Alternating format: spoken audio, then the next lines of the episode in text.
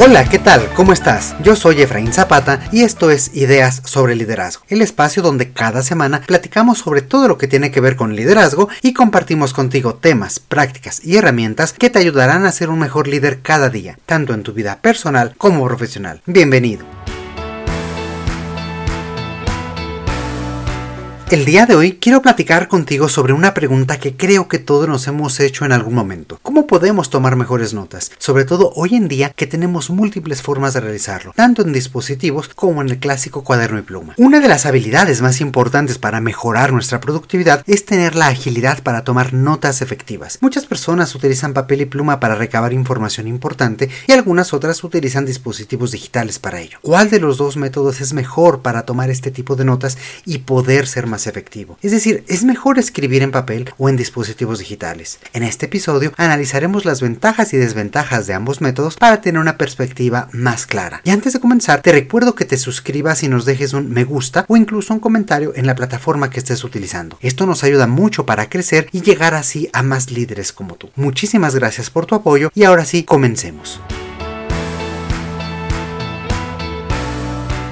Como dice nuestro título, papel o teclado, ¿qué tipo de notas funciona mejor cuando lo que buscamos es recordar la información clave y ser más efectivos en nuestro trabajo? Como sabes, cada vez es mucho mayor la prevalencia de dispositivos digitales a nuestro alcance, ya sea desde nuestro teléfono inteligente, tabletas, incluso la computadora que llevamos prácticamente a cualquier reunión. En todo momento y en cualquier lugar tenemos dispositivos a nuestro alcance, por lo que utilizarlos para nuestras anotaciones parecería a primera vista lo más lógico. Tomar notas a mano en un cuaderno por otro lado, en una agenda o en una bitácora, sigue siendo una práctica valiosa y efectiva para muchos. Para aquellos que utilizamos este método tradicional, hay una conexión más directa y personal con la información, permitiéndonos una mayor internalización de los conceptos y por supuesto de los pendientes que vamos anotando.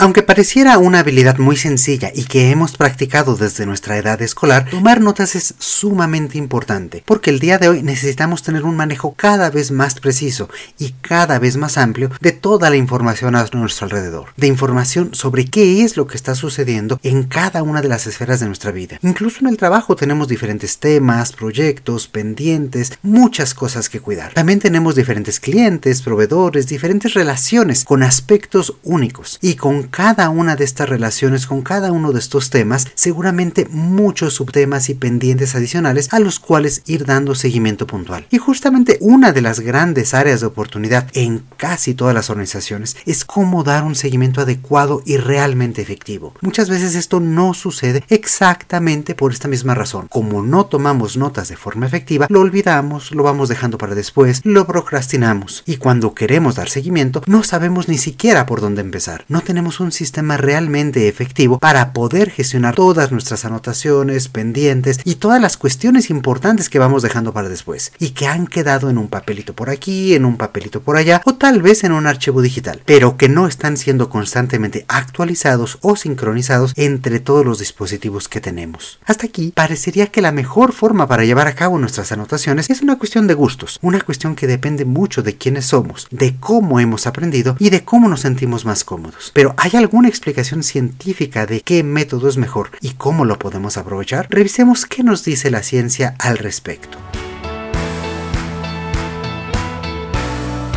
En diferentes estudios realizados por la Universidad de California y la de Princeton, se ha demostrado que tomar notas a mano permite a las personas resumir y organizar mucho mejor la información, ya que lo hacen en sus propias palabras. Además, genera una codificación más profunda y natural. Veamos qué significa esto. Pues bien, desde una perspectiva psicológica, tomar notas a mano utilizando pluma o lápiz es cognitivamente más efectivo, ya que nos ayuda a retener mejor la información debido a la parte motriz de nuestro cerebro.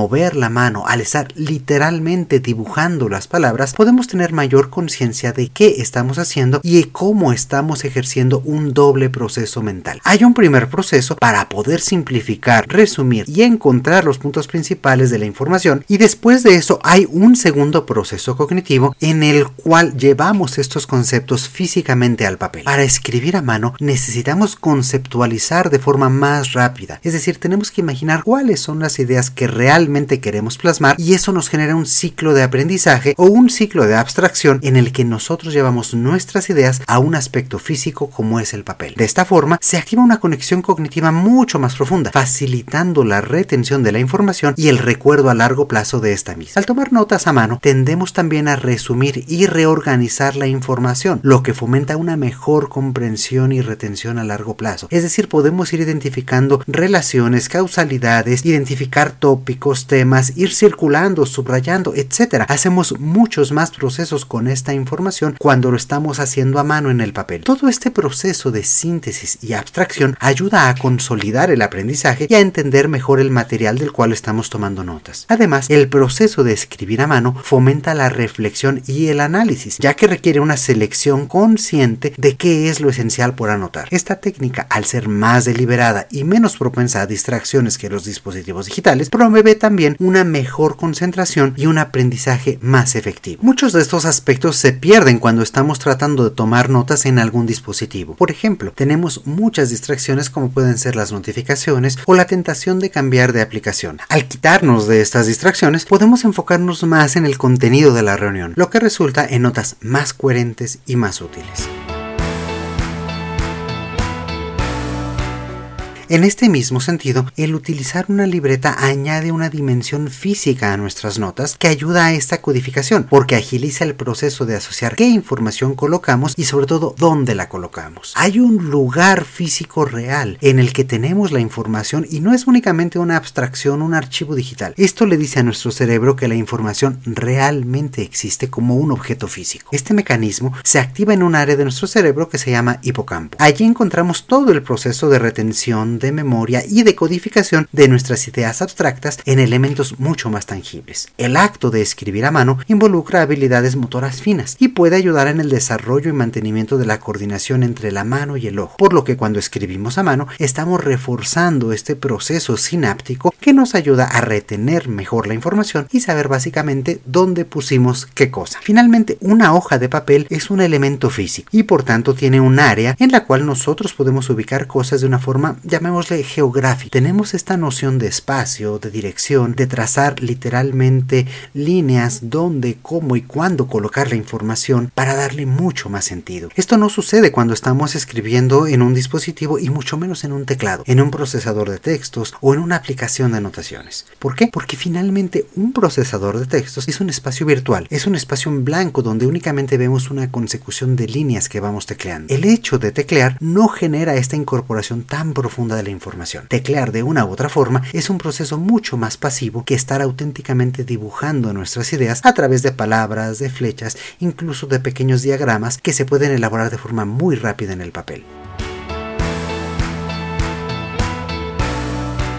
Tomar notas a mano también nos ayuda a tomar mejores decisiones. Al poner las opciones sobre el papel, se materializan mucho más claramente las diferentes alternativas, las diferentes consecuencias, los diferentes pros y contras de cada opción. Si lo hiciéramos de forma electrónica, cada elemento se vuelve una viñeta más, una viñeta que carece de esa carga emocional y de esa conciencia de lo que significa realmente. Es decir, al ver todos estos elementos plasmados en tinta y tener un movimiento físico para ellos, las estamos materializando de forma más tangible de esta forma, logramos mucha mayor conciencia sobre las diferentes opciones y por tanto podemos tomar decisiones más confiables. Tomar notas a mano también puede estimular la creatividad. El acto físico de escribir y la libertad de dibujar o esbozar ideas en el papel promueven un pensamiento más creativo y más holístico. Es un método excelente para generar una lluvia de ideas o para desarrollarlas de forma más orgánica y libre.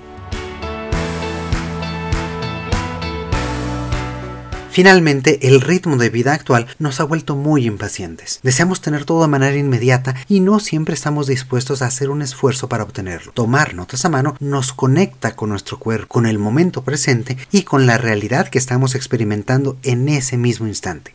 Al centrarnos en el presente, podemos focalizar nuestra atención en lo que escuchamos y lo que hacemos. De esta forma, no solo tomaremos mejores notas, sino que también escucharemos más atentamente a los demás. Ahora que hemos explorado algunas de las ventajas de la escritura a mano, veamos cómo las notas electrónicas también nos pueden ayudar a complementar o incluso mejorar nuestra forma de capturar y organizar la información. Veamos algunos de sus beneficios.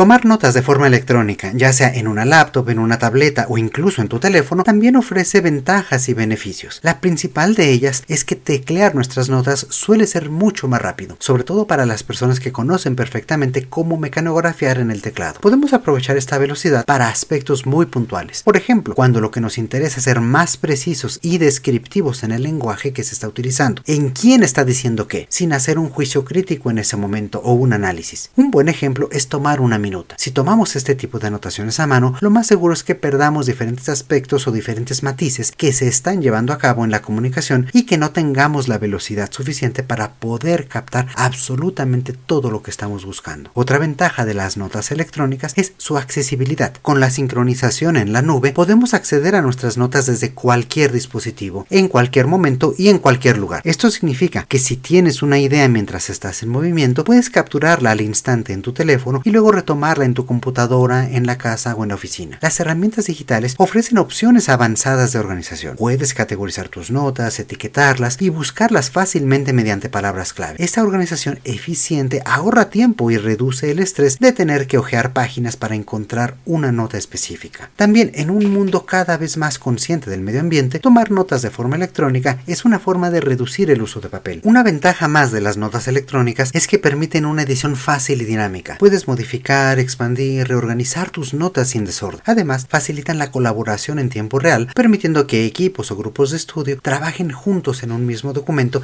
y puedan ir incorporando sus propios pensamientos, ideas, preguntas, etc. Finalmente, las notas electrónicas ofrecen funcionalidades adicionales, como la inserción de enlaces, imágenes, archivos adjuntos y hasta grabaciones de voz. Esto enriquece tus notas y proporciona un contexto mucho más amplio a la información que te permitirá ir construyendo tus ideas y darles forma ya con un entregable más cercano al final que estarás dando. Ahora bien, para tomar notas electrónicas tenemos básicamente dos opciones. La primera de ellas es teclear la información, ya sea a través de un teclado clásico o de un teclado virtual en nuestro teléfono o tableta. La segunda es utilizar una pluma virtual y aplicaciones especializadas que te permitan tomar notas a mano alzada o incluso reconocer tu letra y convertirla en información digital. Veamos cada una de estas opciones. Antes de ello, quiero pedirte un pequeño favor. Si te gusta lo que hacemos y crees que las ideas y estrategias que presentamos pueden ser útiles para alguien que conoces, comparte ahora mismo este episodio o tu episodio favorito, ya sea con un colega, un amigo o simplemente en tus redes sociales. Estoy seguro de que conoces a alguien que podrá beneficiarse de estos temas. Desde ya, muchas gracias y ahora sí, continuemos.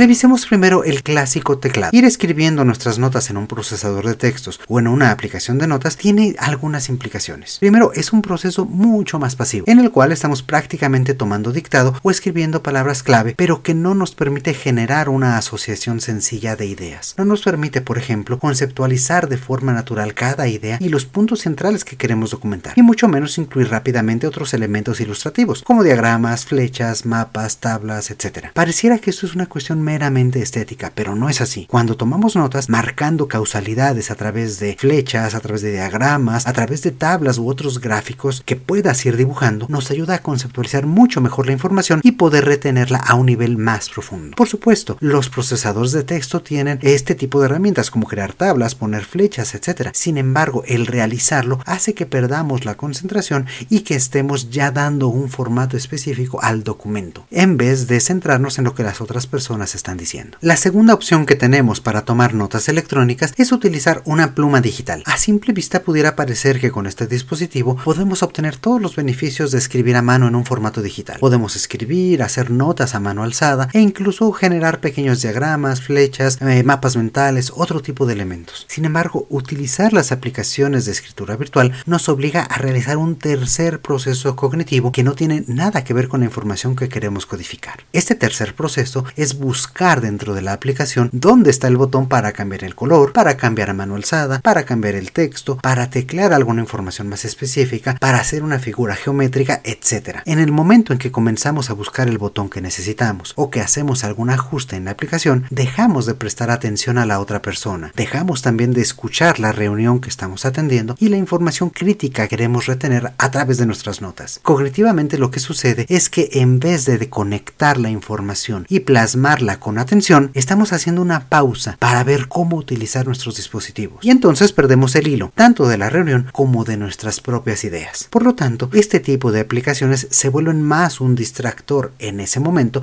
que un elemento efectivo para poder realizar este tipo de anotaciones y poder dar un seguimiento más adelante. Por supuesto, puede haber personas que ya cuentan con un nivel de práctica tal que el día de hoy hacer este tipo de procesos ya no les resulte una distracción. Estas personas pueden escribir de forma con mucha mayor naturalidad y entonces logran los beneficios de ambos mundos. Por un lado está el elemento físico de escribir en un espacio y por el otro es tener guardada toda la información de forma digital. Cada método para tomar notas digitales tiene sus pros y sus contras. Por un lado, el teclado nos ofrece rapidez y eficacia, ideal para capturar grandes cantidades de información de manera descriptiva. Por otro lado, la pluma electrónica y las aplicaciones de escritura virtual buscan acercarnos a la experiencia de escribir a mano, conservando ciertos beneficios cognitivos de este método, aunque no sin ciertas distracciones inherentes a la misma tecnología. Si vas a tomar notas digitales, es importante recordar que la elección del método de entrada dependerá en gran medida de tus necesidades individuales, de tus hábitos y del contexto en los que tomarás nota. Al final, lo más crucial es encontrar un equilibrio que se ajuste a tu estilo de trabajo, permitiéndote capturar información de forma efectiva y mantener nuestra concentración en el momento presente.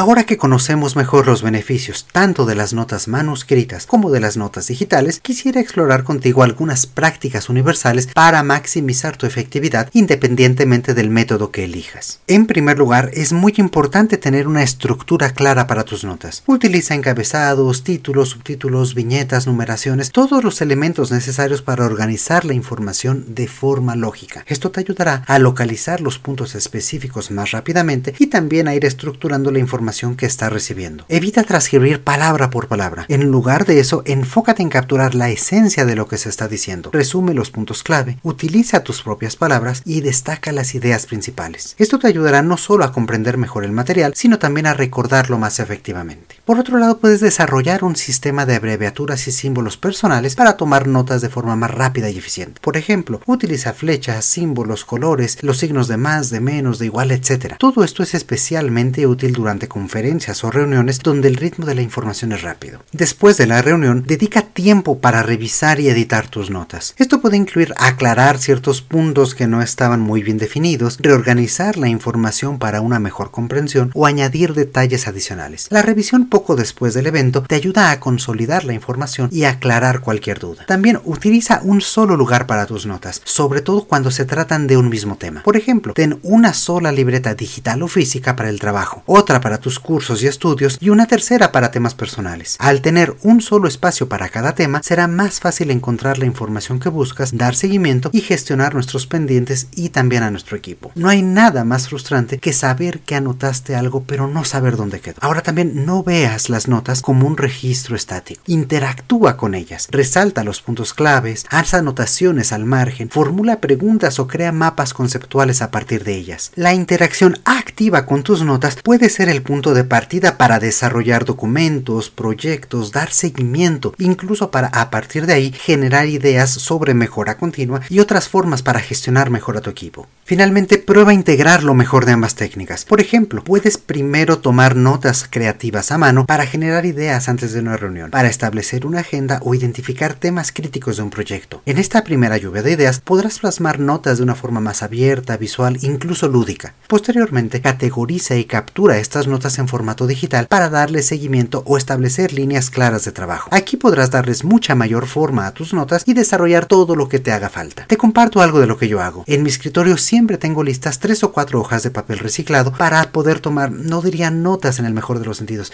diría más bien garabatear ideas, poner de forma gráfica algunos conceptos, pensamientos o pendientes que me llegan mientras estoy desarrollando mis labores diarias. No uso un cuaderno, pero siempre mantengo estas hojas sobre mi escritorio hasta que he resuelto los pendientes que tengo o transformo estos garabatos en documentos digitales. Y por supuesto, cada dos o tres días reviso todas las notas para irlas desechando y que mi escritorio siempre esté limpio. Implementar algunas de estas prácticas al tomar notas, ya sea a mano o digitalmente, te ayudará a ser más efectivo, a poder dar un mejor seguimiento y también a esbozar ideas que estoy seguro se convertirán en proyectos exitosos.